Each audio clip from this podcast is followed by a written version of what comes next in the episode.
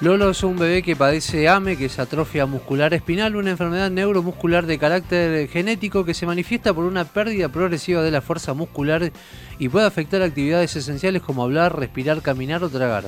Para poder tener una vida de mejor calidad, Lolo necesita acceder a un medicamento cuyo valor es millonario y por supuesto inaccesible para sus padres. Por eso y por la necesidad de recaudar el dinero para poder comprarlo es que seguramente has escuchado más de una convocatoria de la campaña Todos con Lolo. Estamos en comunicación con Franco Giordanengo, papá de Lolo. Franco, bienvenido a Noticias al Toque. Javier Sismondi y Susana Álvarez te estamos saludando. Hola Javier, hola Susana, buen día, ¿cómo están?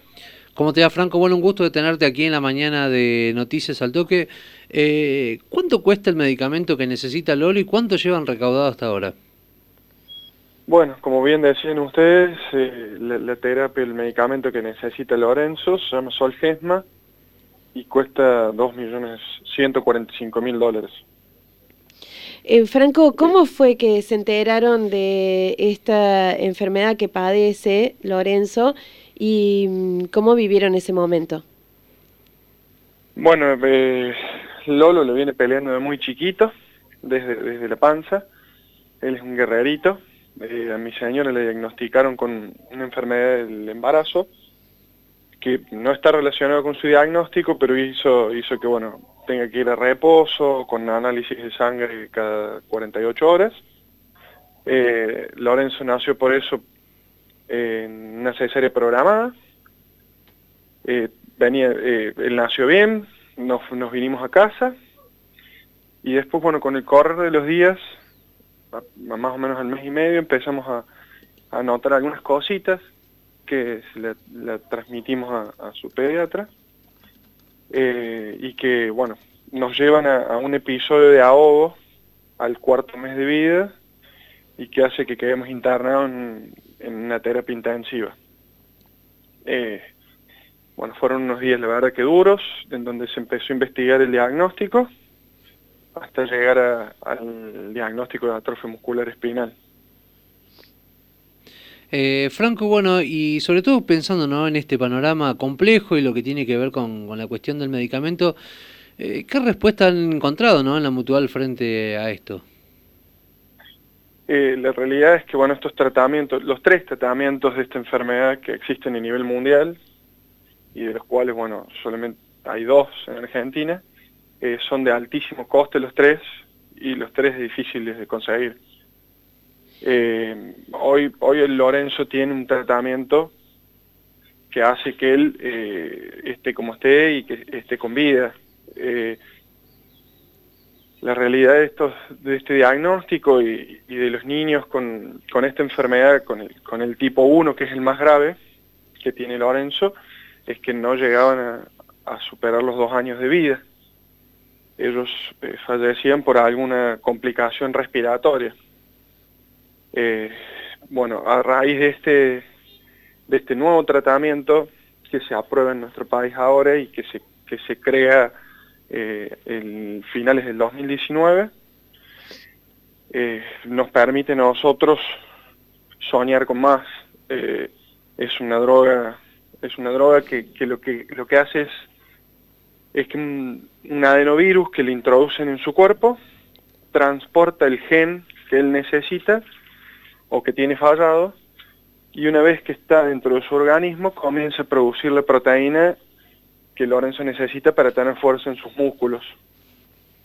Entonces una vez que eso eh, eh, se, le, se, le, aplique, eh, es, es posible que él tenga todas esas mejoras que, hasta hoy no, ha logrado.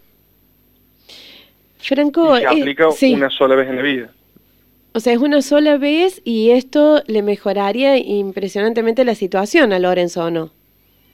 Sí, sí, es una sola vez, se tiene que aplicar antes de los dos años, porque bueno, así fue aprobada y diseñada la droga.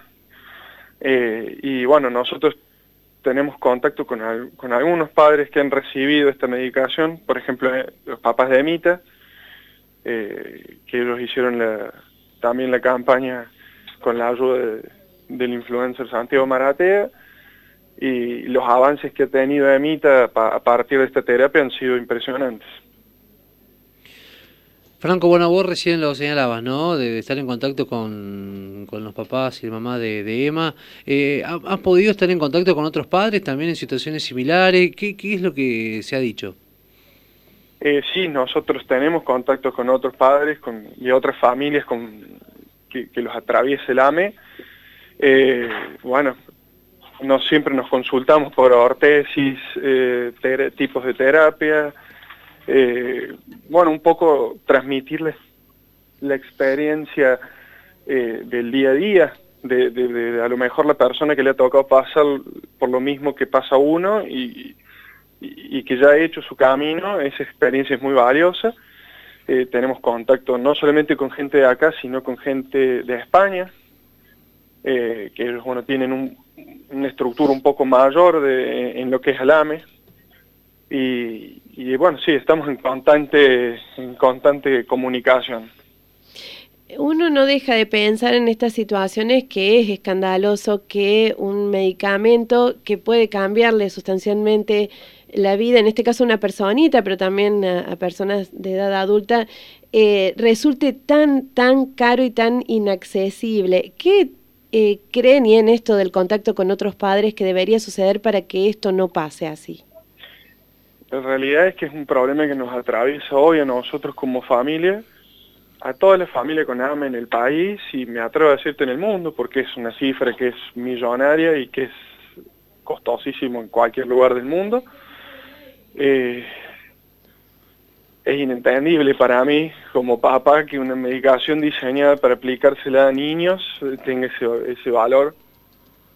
Eh, la realidad es que este tratamiento aplicado en diagnósticos tempranos, y temprano me refiero a, días de nacido, le permite a los niños eh, tener un desarrollo físico normal.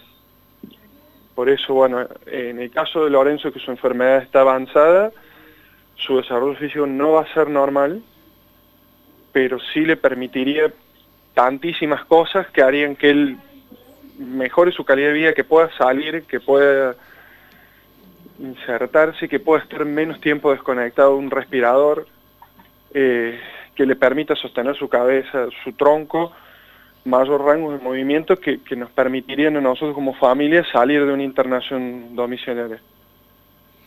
Franco, ¿han podido dialogar con algún tipo de autoridad político, ya sea diputados, senadores, para poder llevar adelante una ley aquí en el país? Eh, bueno, se nos ha acercado desde, la Municipalidad de Río Cuarto, se nos han puesto a nuestra disposición. Eh, entendemos que desde el Consejo Deliberante están trabajando en algo, eh, pero no hemos tenido todavía contacto con autoridades a niveles de, de otros estratos del gobierno todos los que vivimos acá en Río Cuarto sabemos que hay eh, casi la, ciudadanía entera de Río Cuarto sensibilizada con esta situación y hemos visto ya muchas campañas de Todos con Lolo. ¿Cuáles son las convocatorias nuevas y cómo, tiene que, cómo tenemos que hacer las personas para colaborar? Bueno, la verdad que fue increíble la respuesta de la gente, eh, por lo menos acá en Río Cuarto eh, y en, bueno, en toda la zona en realidad eh, la solidaridad se ha hecho notar, el cariño de la gente, los mensajes de apoyo, eh, niños que, bueno, le hacían sobrecitos a Lolo, personas mayores que, que se iban al banco a hacer la transferencia, pedían que les expliquen cómo hacerlo, la verdad que muy emocionante. Nosotros lloramos todos los días, es increíble. y bueno, toda la ciudad está movilizada desde el lugar donde pueden, gente que está disponiendo de su tiempo, que es, lo más valioso, de su trabajo, eh, para, para ayudarlo a Lolo.